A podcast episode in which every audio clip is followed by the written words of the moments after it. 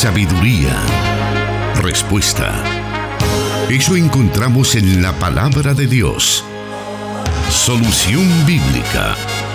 Comenzamos.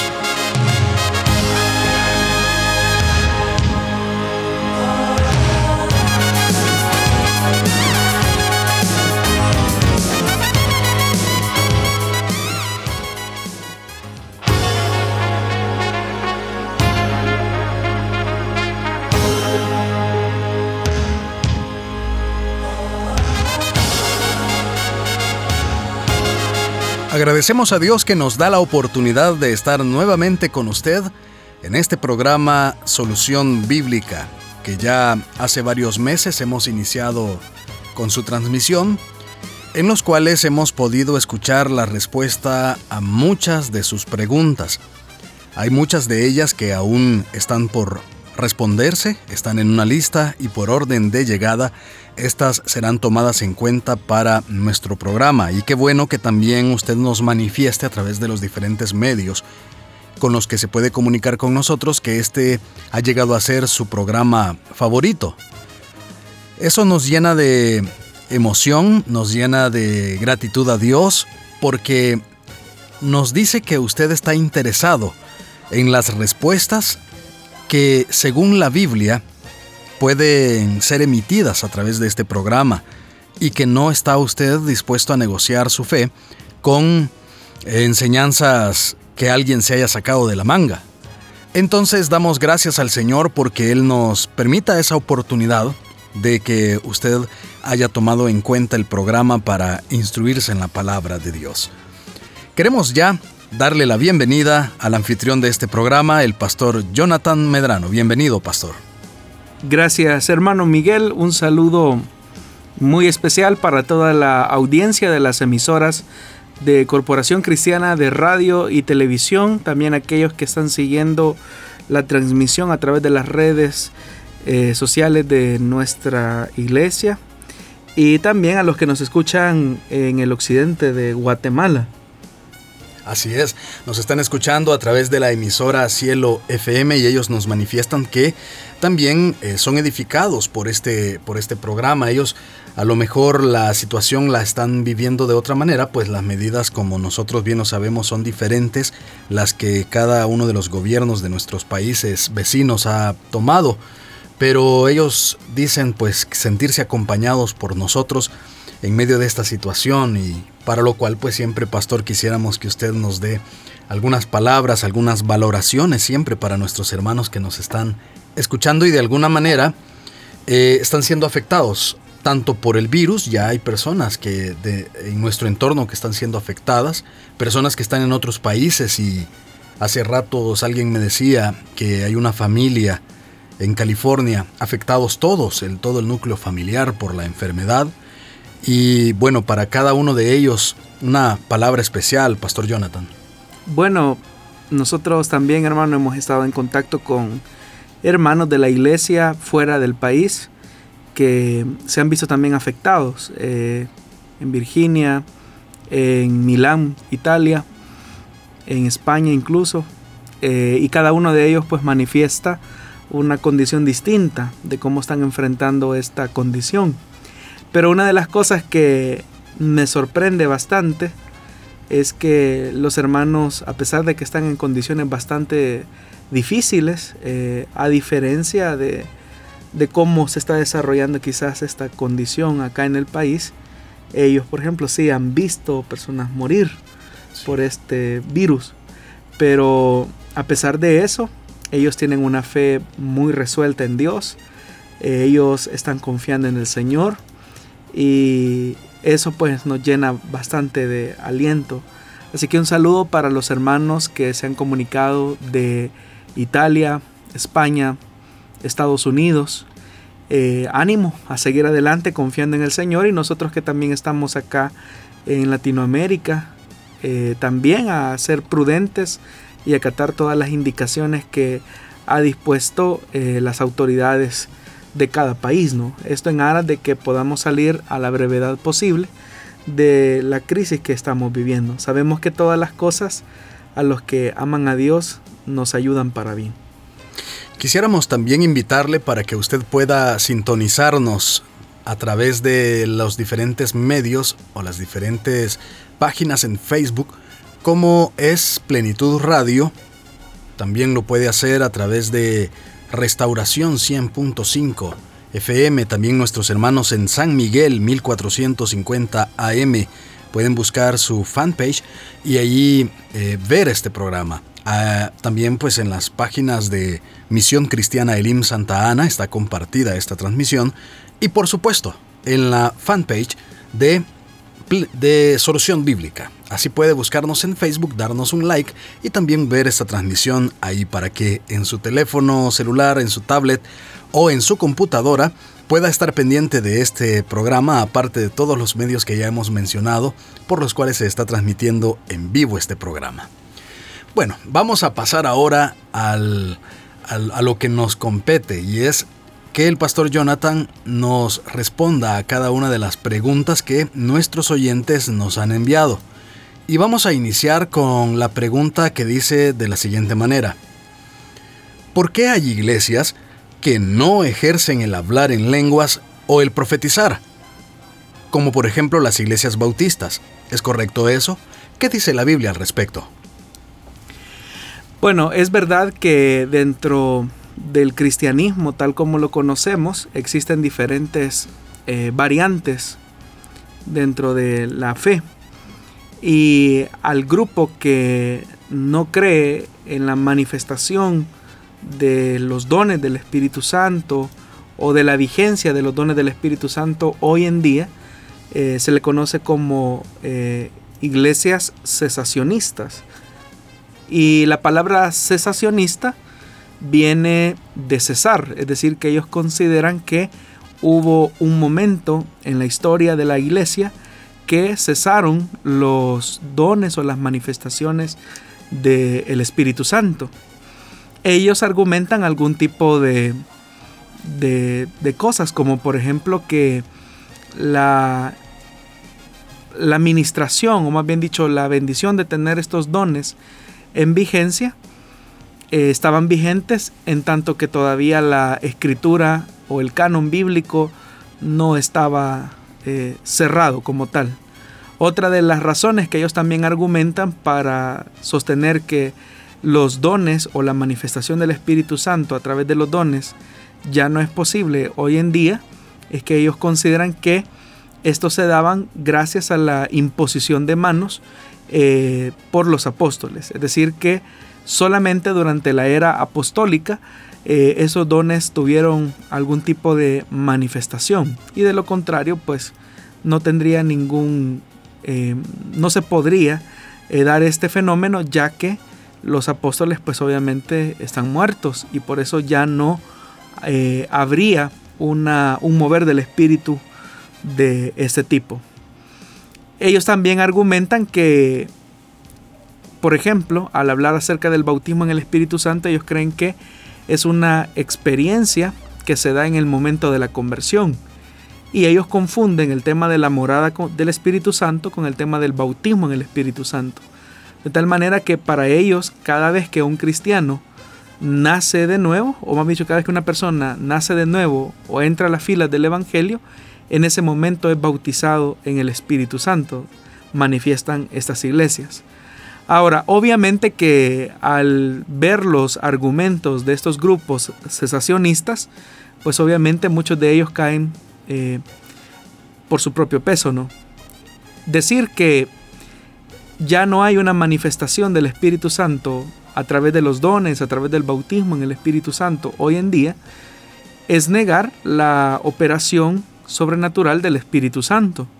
Porque como la misma escritura lo enseña en el Nuevo Testamento, el Espíritu Santo reparte como Él quiere. De tal forma que la manifestación y la operación del Espíritu no depende de la vida que pueda tener un hombre, en este caso los apóstoles. Es decir, que el Espíritu Santo no se limita eh, a la existencia de un grupo de personas. Por otra parte, eh, cada vez que una persona manifiesta o arguye cosas como que solamente se daba por la imposición de manos de los apóstoles, es también desconocer un poco acerca de la historia del cristianismo, ya que existe evidencia comprobada en los orígenes del cristianismo de muchas comunidades que gozaban de estos carismas. Y era esta manifestación tan clara la que hacía que el cristianismo siempre tuviera esa pertinencia y también fuera tan atractivo para un mundo como lo era el imperio romano. Así es que esos argumentos pues caen.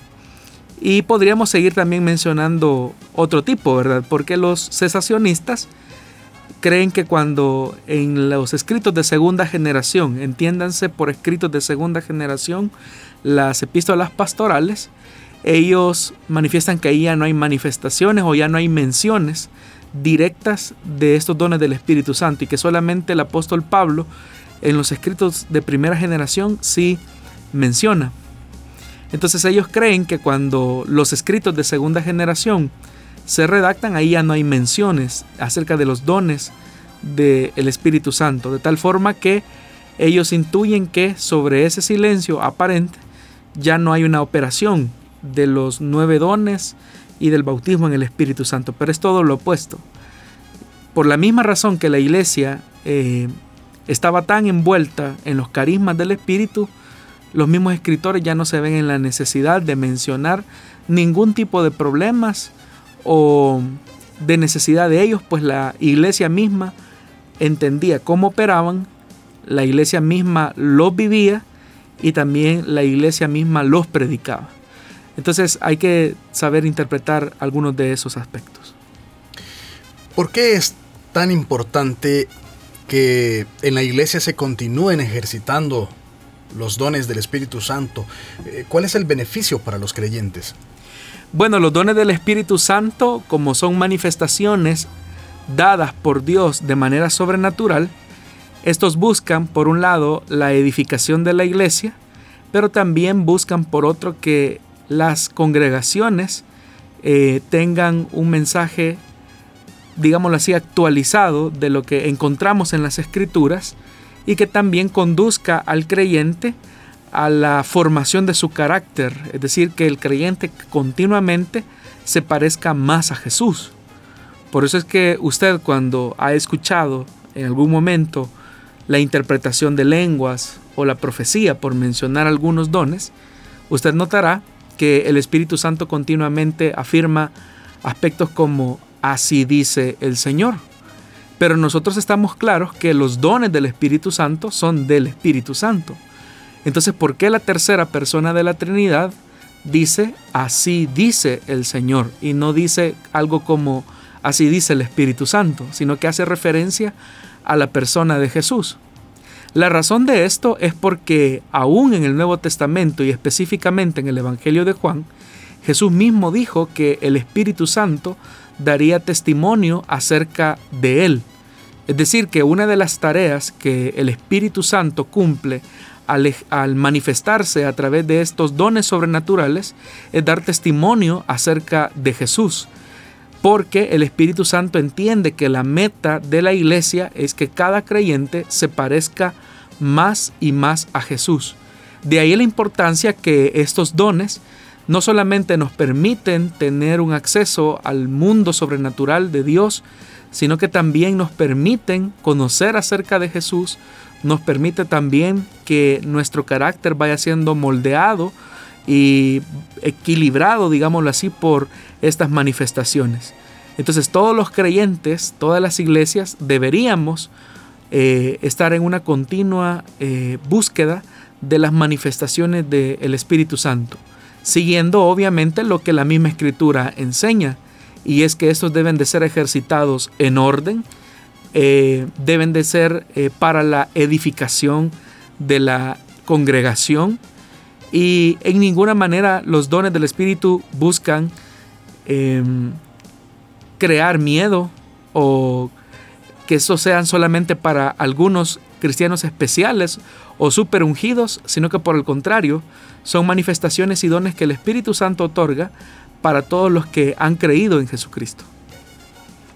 Queremos agradecer a nuestros oyentes que están comunicándose con nosotros al momento de transmitir este programa en vivo. Y en el WhatsApp de Restauración hemos recibido algunos saludos y algunas preguntas. Si usted quiere comunicarse por ese medio, recuerde que lo puede hacer 78 56 94 96. Puede comunicarse con Restauración y nuestros hermanos están notificándonos sobre todos eh, sus mensajes. Por acá nos están enviando una pregunta al WhatsApp de Restauración que vamos a estar tomando en cuenta y creo que para hoy tenemos respuesta a lo que en parte nuestro oyente nos expone. Por acá también nos está saludando Dinora Chávez. Dios les bendiga hermanos por tan bonito programa. Yo no me lo pierdo desde Texas. Bendiciones, nos dice nuestra hermana. La familia Ramírez desde Guatemala también nos está saludando. Y con respecto también a esta pregunta, Pastor Jonathan nos dice un oyente. Buenas tardes. ¿Existe el don de sanidad ¿Por qué no se utiliza en estas pandemias y nosotros podemos declarar y decretar? Porque a veces oramos y declaramos por la fe, pero he estado buscando algo donde diga que nosotros podemos declarar o decretar. Gracias. Bueno, interesante pregunta del oyente. Respondiendo a lo primero, a lo segundo, perdón, cuando dice que han andado buscando en la escritura el tema de declarar o decretar pues no encontrar absolutamente nada de eso en la escritura. La Biblia no dice absolutamente nada acerca de decretar o declarar. En todo caso, los textos que se utilizan son sacados de su contexto y por lo tanto forman un pretexto para creer cualquier cosa. Ahora, que si existe el don de sanidad, claro que existe. La Biblia dice que eh, sirve eh, o está vigente y operan para la edificación también de la iglesia. Pero hay que tomar en cuenta algo.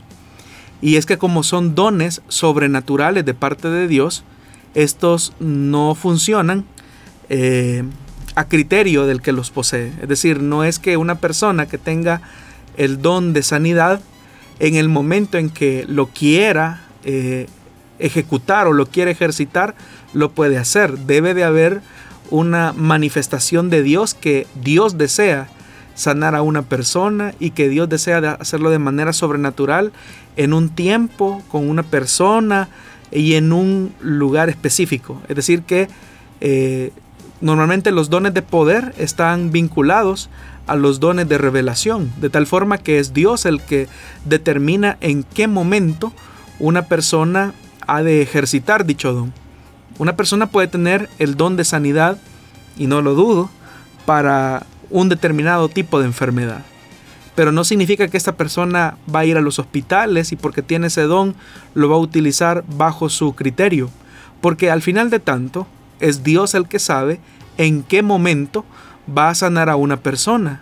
Porque esa sanidad responde a su propósito y a su voluntad. No responde al interés de protagonismo o incluso de, de buenas motivaciones o buenos sentimientos hacia alguien en el que se puede ejercitar. Entonces hay que tener mucho cuidado porque todos los dones no están bajo nuestro servicio. Dios nos ha dado los dones del Espíritu Santo para que los utilicemos en el momento en el que el Espíritu Santo desea que sean utilizados. De tal forma que no están a nuestro servicio. Somos nosotros los que estamos al servicio de Dios y eso significa que somos simplemente vasijas de barro en las que Dios coloca sus tesoros, en este caso sus dones, y Él sabe en qué momento y con qué propósitos y con qué planes específicos Él los desea utilizar. No responden al capricho del que los posee. Muy bien, eso con respecto pues a la pregunta que usted había respondido en este momento y por eso se la hicimos saber. Hay otras preguntas que nos están llegando con respecto a otras circunstancias que vamos a estar ahí aguardando para que puedan ser respondidas. Queremos invitarle para que siga con nosotros. Vamos a hacer nosotros una breve pausa y vamos a continuar con el programa Solución Bíblica. También le invitamos, si nos está viendo a través de Facebook Live, para que pueda hacer sus comentarios, sus saludos, porque en unos momentos vamos a estarlos leyendo. Así que siga con nosotros acá en el 98.1 FM de Plenitud Radio, 1450 AM en San Miguel, 100.5 FM restauración para todo El Salvador y 89.1 FM en el occidente de Guatemala en la emisora Cielo. Ya regresamos con más de Solución Bíblica.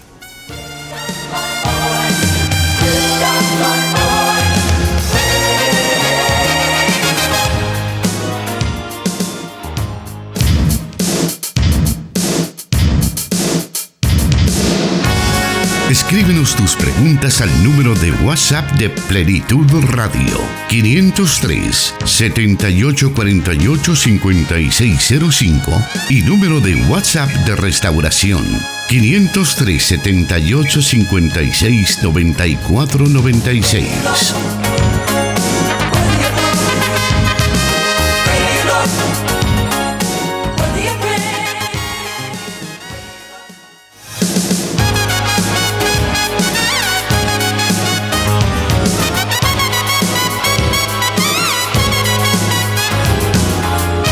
Vamos a continuar esta tarde con el programa Solución Bíblica y nos vamos a ir a la segunda pregunta, que nos dice de la siguiente manera.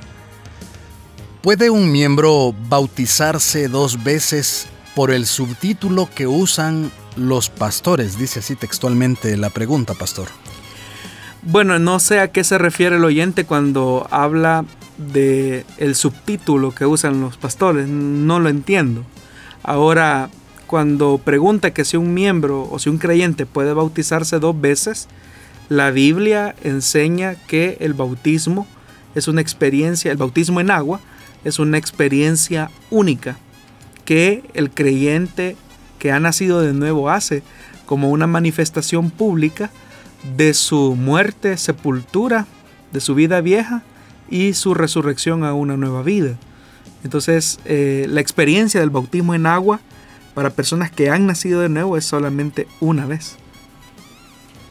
Ahora bien, si una persona fue bautizada bajo la fórmula bautismal, valga la redundancia, en el nombre de Jesús y no en la fórmula trinitaria, eh, ¿debería de bautizarse bajo esta última después de tener una auténtica conversión al Evangelio y quizá incluimos aquellos que han sido bautizados con, por otras religiones?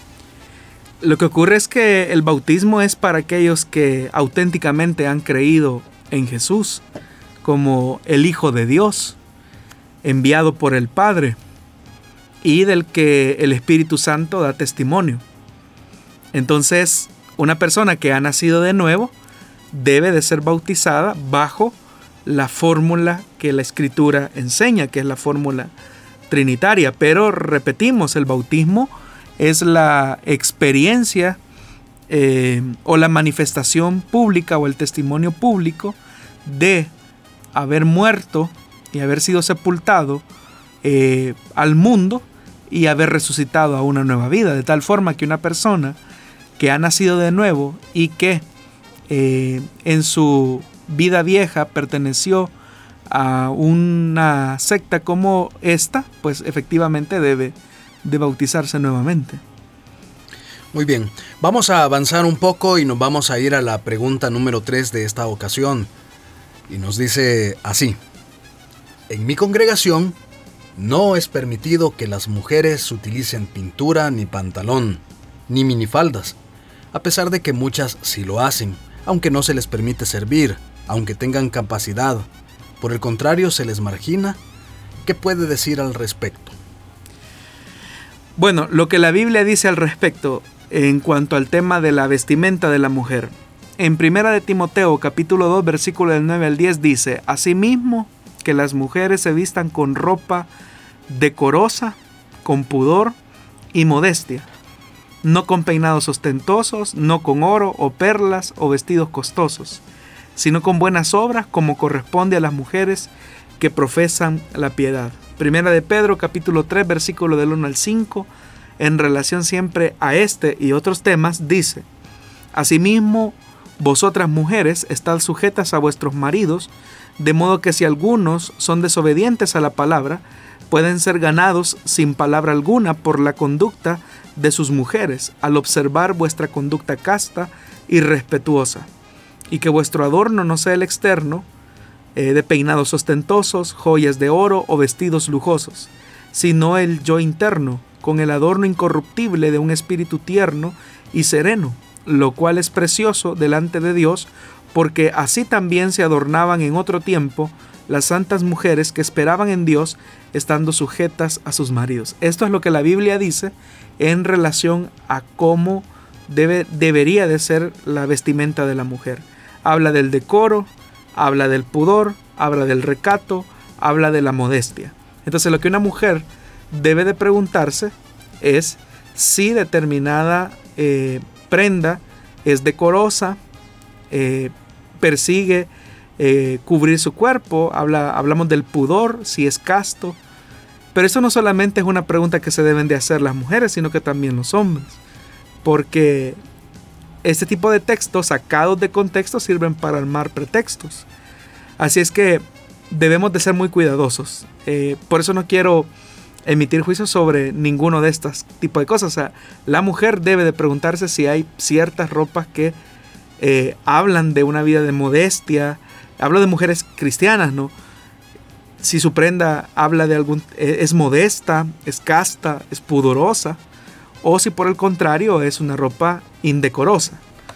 Ahora, en cuanto a que si en una congregación se dice que eh, las mujeres que utilicen determinado tipo de prenda no pueden servir, pues esos son criterios que cada congregación establece.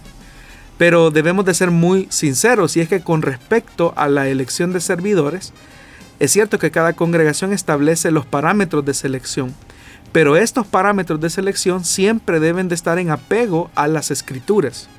No debe de hacerse la elección sobre la base de las capacidades, porque la oyente dice, aunque tengan capacidades. Es decir, no es el tema de la capacidad la que determina que una persona desempeñe un privilegio específico sino que tiene que ver sobre la base del carácter del creyente. Es decir, si ese es un cristiano maduro, es un cristiano que tiene buen testimonio, es un cristiano que eh, sabe tolerar a los demás, es de un espíritu amable, apacible, eh, está lleno del Espíritu Santo, es decir, elementos que no son tan visibles o que no pueden ser juzgados por los elementos visibles, sino que son elementos internos.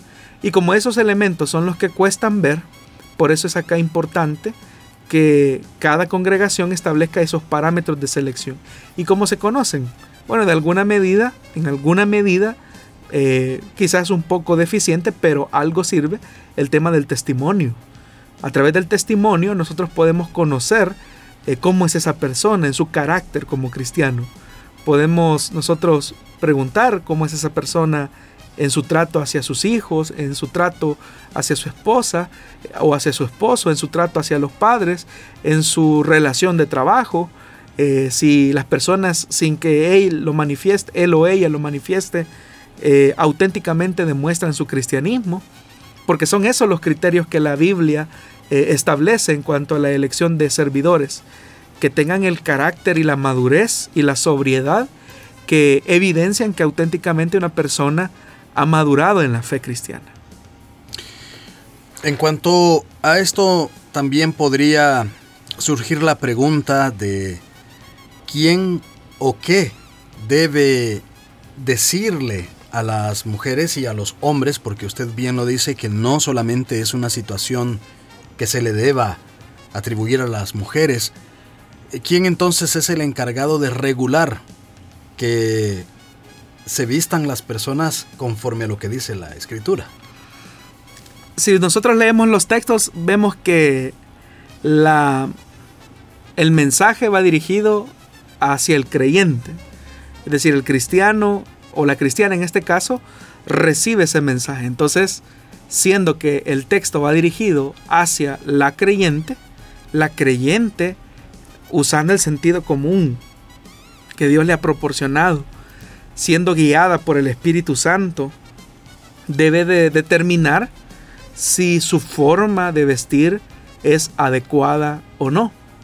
En algún momento yo escuché eh, esto en algún mensaje de nuestro pastor general y él dice que mientras él estaba sirviendo en la iglesia de San Salvador, él observó, dice que una hermana recién convertida, em, pues tenía sus prendas de oro, eh, se vestía de determinada forma, voy a decirlo así, y se acercó a la esposa del pastor fundador y le preguntó que si ella había recibido a Cristo, según el hermano Mario lo cuenta en ese mensaje. Y dice que él estaba algo cerca y alcanzó a escuchar que la recién convertida le preguntó a la esposa del pastor fundador si ella debía de dejar todas esas prendas.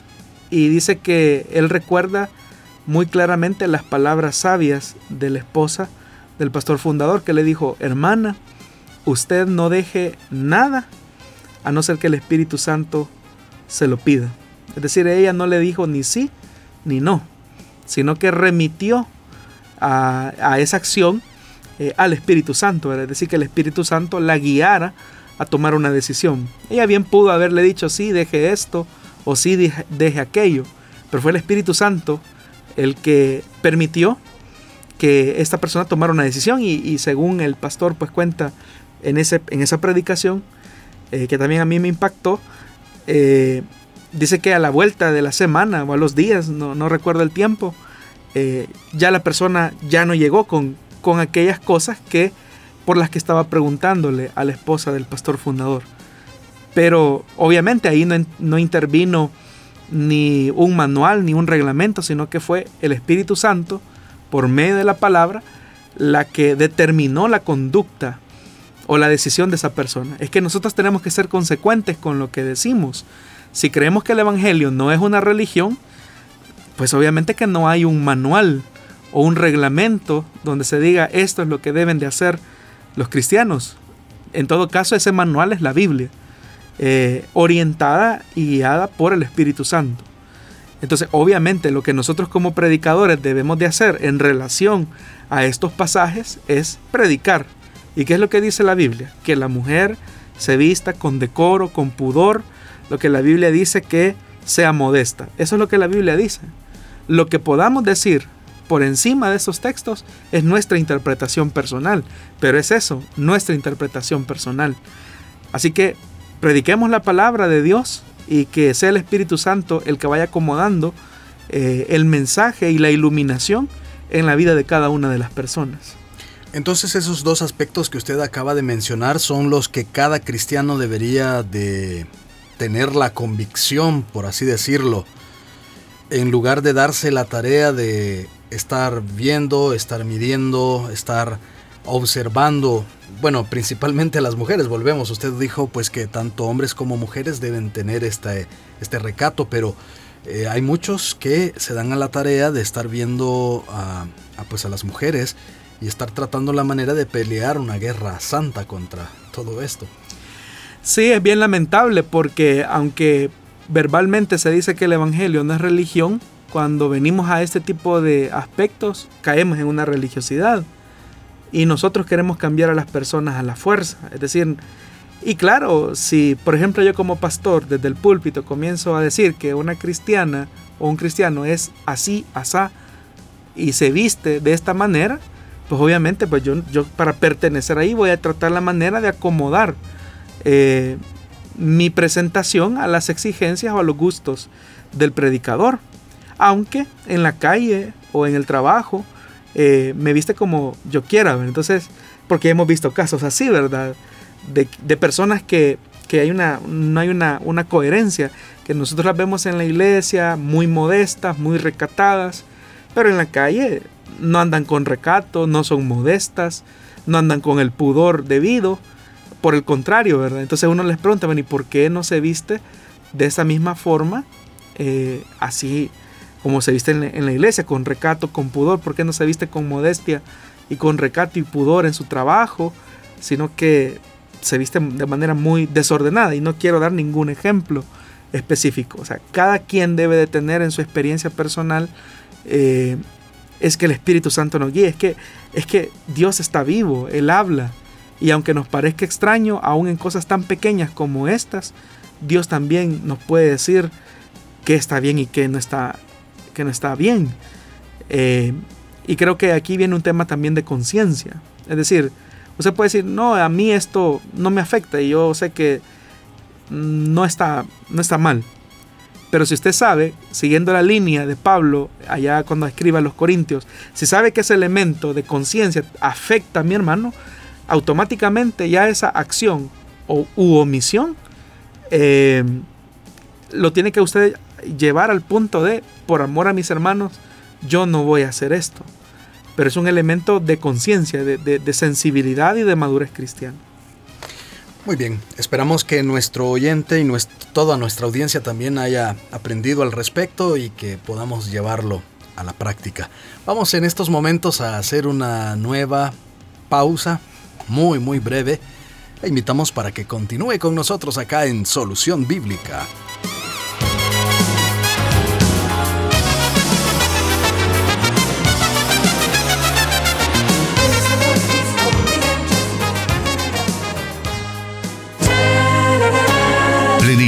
Radio, 98.1 FM Santa Ana y 100.5 FM Restauración. Transmitiendo solución bíblica para El Salvador y el mundo.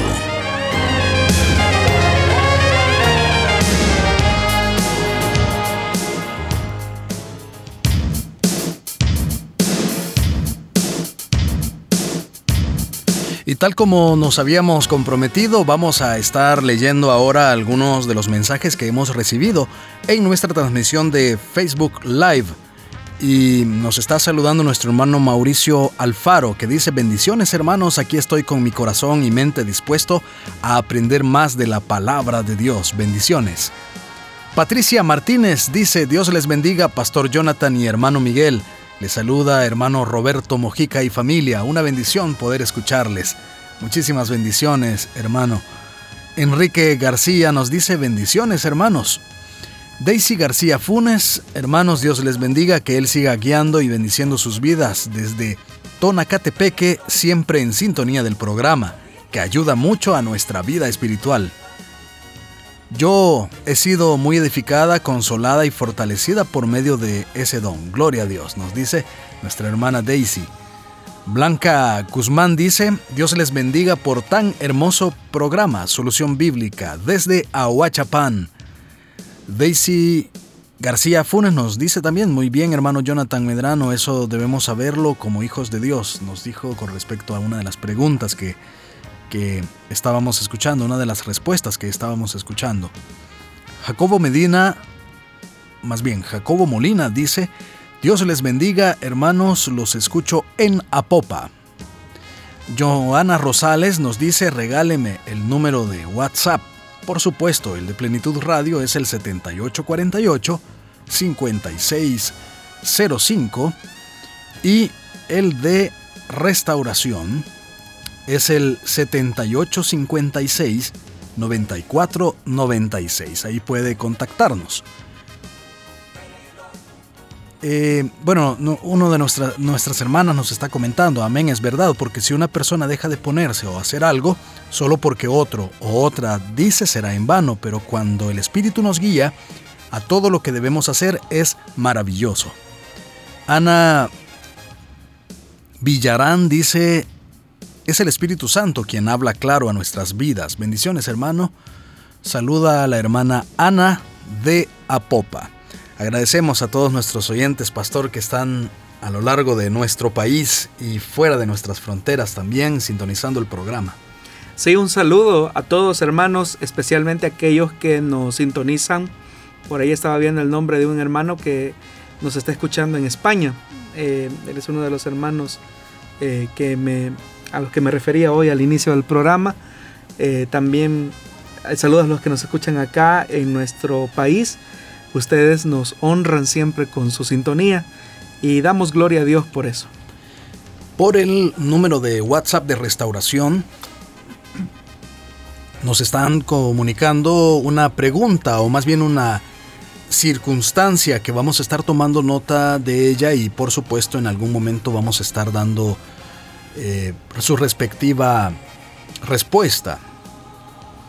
Y nos dicen también a través del WhatsApp de restauración, Dios bendiga con respecto a este tema y cuando una mujer tiene 10, 15, 20 años de ser servidoras y aún no cambian, está bien cuando uno comienza. ¿Será que el Espíritu Santo no le toca? Bueno, pregunta por ahí la, la oyente. Quizá a lo mejor está hablando de alguna servidora a quien, según su perspectiva, anda en, o, no, o no está tomando estas medidas que la Biblia dice.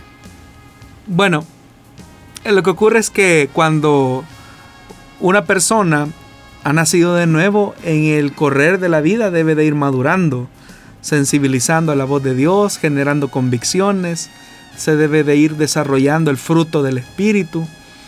Es que esa es la diferencia en que veamos el Evangelio como una religión o que veamos el Evangelio como una relación, de la que muchas veces nos llenamos la boca diciéndolo, ¿no?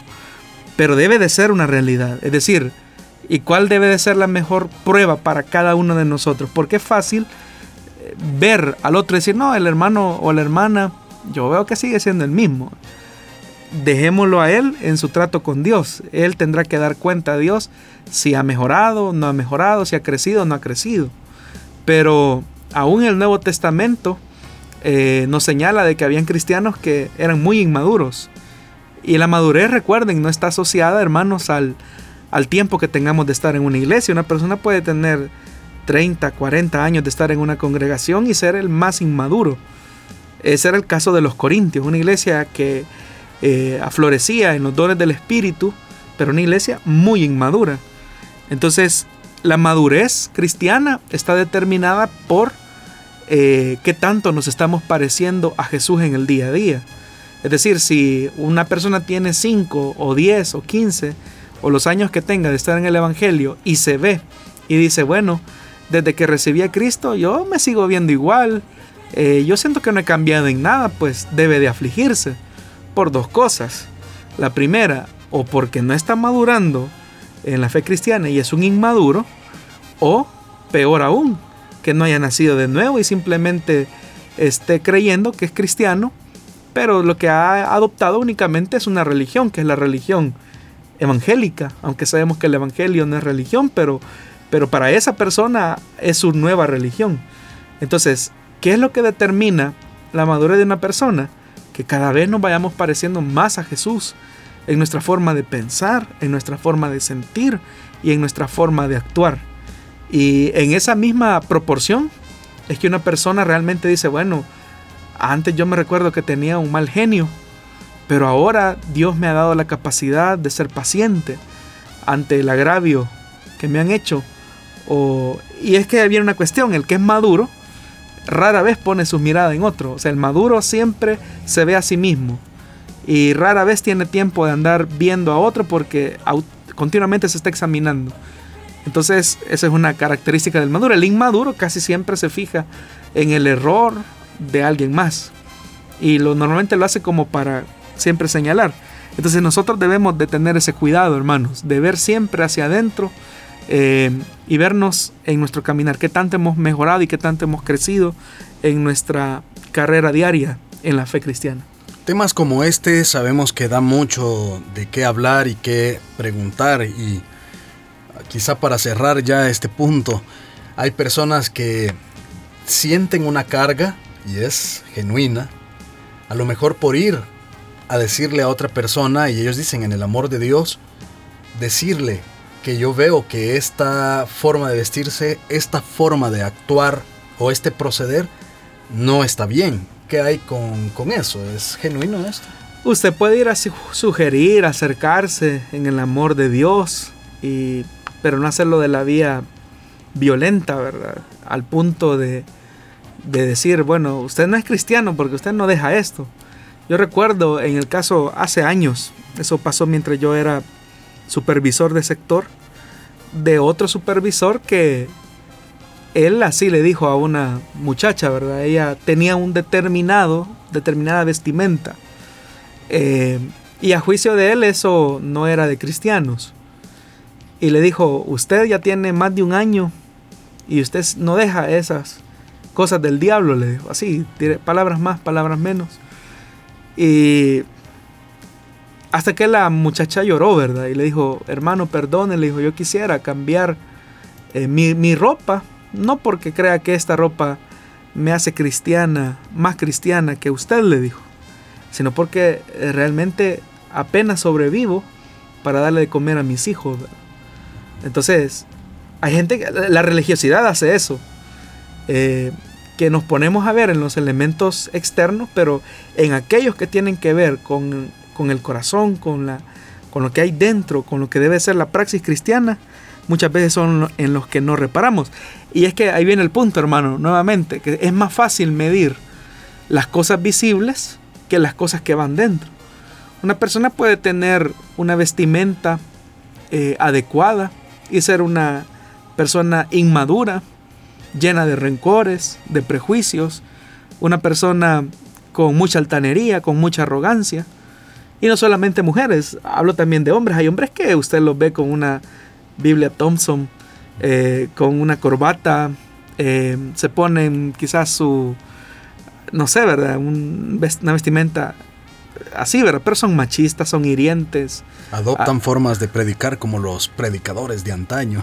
es lo que ellos dicen que es, eh, relacionan el grito, el insulto con el evangelio, dejan mal parado el evangelio porque la gente dice es un evangélico.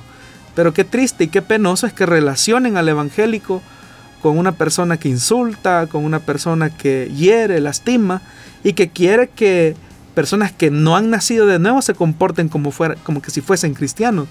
Y al hacer ese tipo de cosas, lo único que estamos produciendo es una escuela de hipócritas. Porque las personas harán o van a dejar de hacer algo porque usted se los está pidiendo.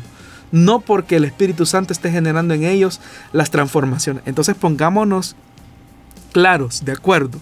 ¿Es el Evangelio una religión? Porque si es una religión está bien comienza a pedir un montón de reglas, normativas, diga que se puede, que no se puede. Eso es una religión. Y ahí yo entendería. Ahora, pero si usted predica que el Evangelio, estimado hermano, hermana, es una relación y creemos que el Espíritu Santo obra en nosotros, tarde o temprano el Espíritu Santo nos va a llevar por el camino eh, adecuado. Es más, en la misma palabra de Dios nos dice que el Espíritu Santo nos va a guiar hacia toda verdad y hacia toda justicia.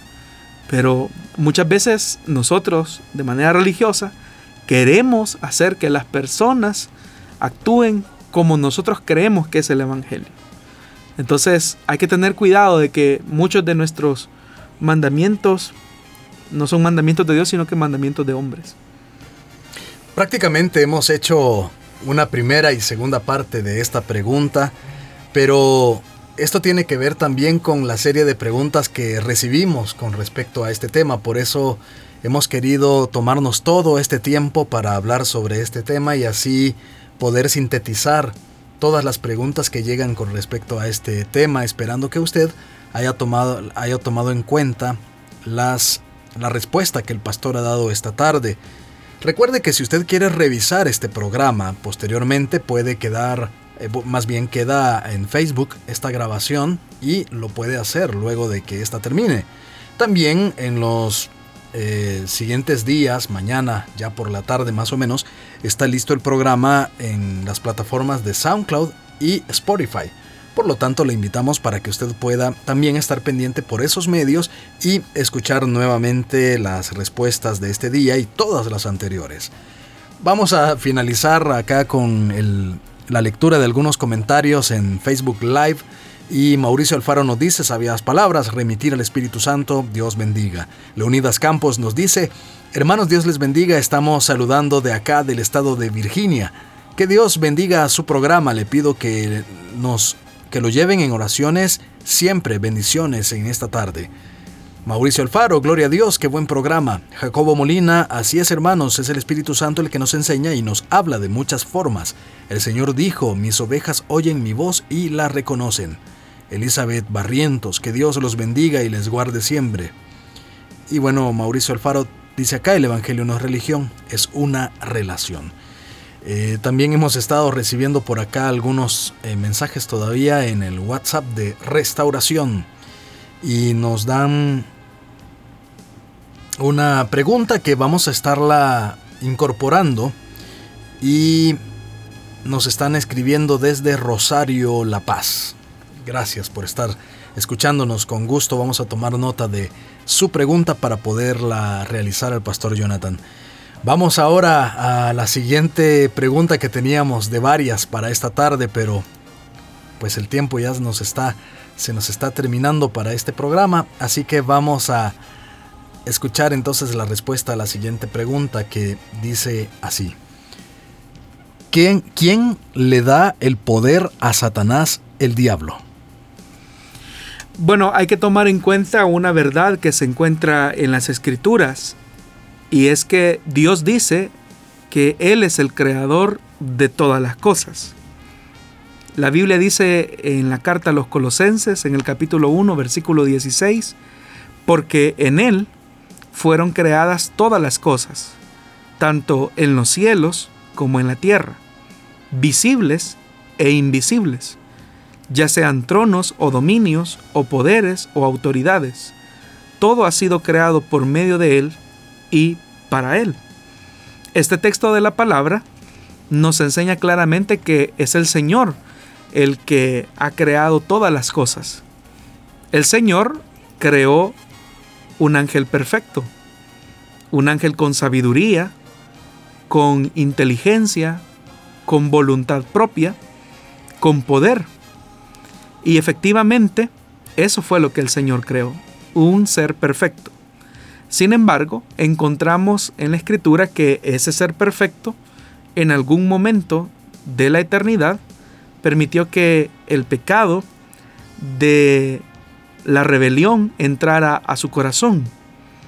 Y al entrar el pecado de la rebelión en su corazón, Él permitió que su naturaleza de perfección, su naturaleza de santidad se deformara.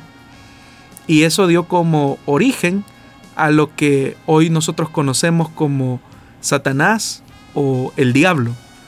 Dios no creó a Satanás, Dios no creó al diablo, Dios creó un ser perfecto, santo, justo para su alabanza. Sin embargo, al permitir que esa condición de pecado llenara su corazón, eso deformó su naturaleza. La Biblia no dice absolutamente nada que Dios le haya quitado su belleza, que Dios le haya quitado su inteligencia, o su sabiduría o su poder. Dios no le quitó ni su belleza, ni su sabiduría, ni su poder.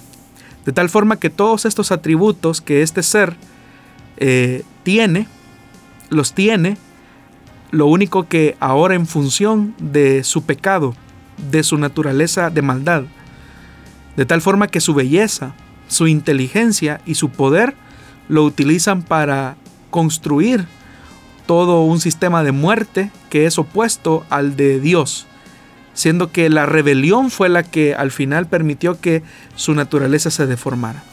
Así que recordemos esto, Dios no quitó ni la belleza, ni su poder, ni su inteligencia, ni su sabiduría a este ser que se transformó en Satanás.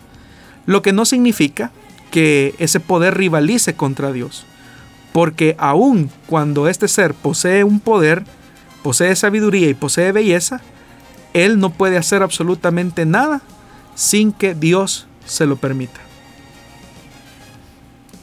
Vamos a procurar que nos abunde un poco el tiempo para la siguiente pregunta que dice así. Dios les bendiga hermanos, muchas personas dicen que si no se cubren la cabeza las mujeres, no son cristianas. ¿Qué me dice usted? Nada de eso está en la Biblia. ¿En qué pasaje de la Biblia dice que una mujer auténticamente es cristiana por cubrirse la cabeza? No lo dice la escritura. Entonces, en cosas que la Biblia no dice, nosotros pues no podríamos dar una opinión. Lo que sí podríamos decir es que lo que auténticamente refleja a una persona como hijo de Dios, como hija de Dios, es que tenga la morada del Espíritu Santo no hay ninguna, eh, ningún atuendo, ni ninguna, ningún elemento visible que haga una persona cristiana. Es la morada del Espíritu Santo la que hace que un creyente auténticamente se pueda llamar como cristiano. Alguien que ha nacido de nuevo. Alguien que tiene una relación con Dios. Esa es una persona que ha creído en Dios, alguien que ha depositado su confianza no en sus obras humanas, sino en el sacrificio perfecto de Jesús. Eso hace a una persona cristiano o creyente, como decimos popularmente. Pero no son ningún atuendo lo que determina la fe de, una, de un creyente. Bueno, eh, por acá en el WhatsApp de restauración, eh, pienso que al final o durante estaba respondiendo usted a la pregunta, que por cierto creo que tiene que ver con lo que usted acaba de decir, un hermano de San Cristóbal, Cuscatlán, nos dice, ¿es correcto que una esposa de pastor se pinte el pelo o maquille y use pantalones? Volvemos nuevamente a lo mismo que he venido señalando en todo el programa. Cuando preguntamos esto, nuevamente enfocamos al Evangelio como si fuese una religión y no debe de ser así. La norma eh, de fe y de conducta está en las escrituras. Entonces, determinar si es correcto tal o cual cosa es reducir la enseñanza del Evangelio a una religión. Entonces, debe de ser la Biblia la que nos debe de instruir. Obviamente que nosotros como líderes debemos de ser los primeros en enseñar la Biblia. Es que ese es el punto, hermanos. Que aunque abundan muchas iglesias hoy en día, en muy pocos lugares se está enseñando la Biblia. En muy pocos lugares estamos permitiendo que el Espíritu Santo hable a través de las escrituras. Lo que sí escuchamos y de lo que sí está lleno eh, la religiosidad popular es de eso, de religión, de prácticas, de normas, de costumbres, de tradiciones, de gustos o preferencias de determinadas personas. Puedo mencionar algún ejemplo. Algún hermano quizás eh, para equilibrar la balanza, por decirlo de alguna manera, y no solamente hablar del tema de las mujeres. Podríamos decir, el cristiano, el hombre que utiliza bigote o barba, ese no es cristiano. ¿A juicio de qué? ¿O a cuenta de qué? A cuenta de la preferencia quizás de una, de una persona a cuenta de que a mí no me gusta andar de bigote. Pero yo no encuentro en ningún texto de la Biblia que diga que un cristiano es cristiano porque deja o usa bigote o barba. Pero hay lugares donde así claramente, ¿verdad? Se le dice a las personas que los que usan bigote, los que usan barba, esos no son nacidos de nuevo, son unos impíos de primera marca. Entonces yo me pregunto, ¿y, ¿y cómo hacemos con Jesús? Porque en el caso de Jesús, él tenía barba. Era un, síntoma de, o más bien dicho, era una evidencia de masculinidad. Y la misma escritura dice que a él le arrancaron su barba como una de las torturas a las que fue sometido. ¿Y cómo hacemos ahí? Nuevamente nos encontramos en que muchos, muchas veces lo que se predica no es la palabra de Dios, son tradiciones de hombres, son preferencias de los predicadores, son gustos de las personas. Entonces debemos de ser cuidadosos en eso. Si usted escucha a un predicador que da su preferencia, pues deberíamos de ser honestos en decir que es la preferencia del pastor o es la costumbre de la iglesia. Sería más honesto decir eh, la costumbre de la iglesia es esta, pero no decir es que así dice la Biblia y sacamos texto fuera de contexto para formar pretextos. Entonces, o excusas. Entonces, debemos de filtrarlo todo, hermanos y hermanas, bajo la palabra de Dios. ¿Qué dice la Biblia? Por eso cuando la oyente o el oyente hizo la pregunta, lo primero que hicimos es, esto dice la Biblia. Con decoro, con pudor, con modestia, con recato. Eso dice la Biblia. Lo que querramos decir encima de eso, ya eso es nuestra interpretación y a eso es nuestra preferencia. Pero es eso nada más. Bueno, estamos llegando al final del programa. Hemos querido incorporar todas esas, todas esas eh, preguntas, como lo dije anteriormente, porque son muy recurrentes y, queríamos pues abarcar todo, sintetizar todo y que en este programa pues al menos esa pregunta quede eh, bastante clara su respuesta para que usted pueda siempre tenerla ahí a la mano. Siempre estamos recibiendo preguntas de otros eh, temas, de otros aspectos que vamos tomándolas, vamos tomando nota de ellas y las vamos a incorporar en la lista que ya tenemos. Así que solo le pedimos un poco de paciencia para que usted pueda escucharla en algún momento. Eh, vamos a todavía a ver por acá pues algunos eh, saludos, algunos personas que se han estado conectando con nosotros a través de Facebook Live y pues nuestra hermana Joana Rosales, nuestra hermana Julia Noemí que nos están escuchando en la Unión. Gracias por haber estado pendiente de nosotros. Pastor Jonathan, también le agradecemos a usted por el tiempo, eh, el esfuerzo de llegar hasta acá, hasta la cabina de Plenitud Radio, siendo que pues para estos días eso significa un gran eh, riesgo, aunque pues sabemos que lo hace bajo todas las normas de seguridad y todo eso. Gracias hermano Miguel, gracias estimado oyente por hacer de este programa uno de sus preferidos, especialmente porque podemos acá ventilar nuestras preguntas y nuestras interrogantes eh, bajo la perspectiva de la palabra de Dios. Y eso debe de ser importante siempre, que todas nuestras acciones, nuestras decisiones y nuestros pensamientos sean filtrados a la luz de la Biblia. Así que le esperamos que para la próxima semana los días martes a las 5 de la tarde, hora del Salvador, estamos transmitiendo este programa en vivo y esperamos que usted pueda estar ahí siempre pendiente de esta emisión. Si Dios lo permite, entonces, como ya lo dije, nos escucharemos la próxima semana y durante la semana usted puede escuchar las repeticiones en Restauración, en Plenitud Radio y también buscarnos en eh, SoundCloud y Spotify para que pueda estar escuchando nuevamente las respuestas a sus preguntas e inquietudes. Por hoy esto ha sido todo, que Dios le bendiga.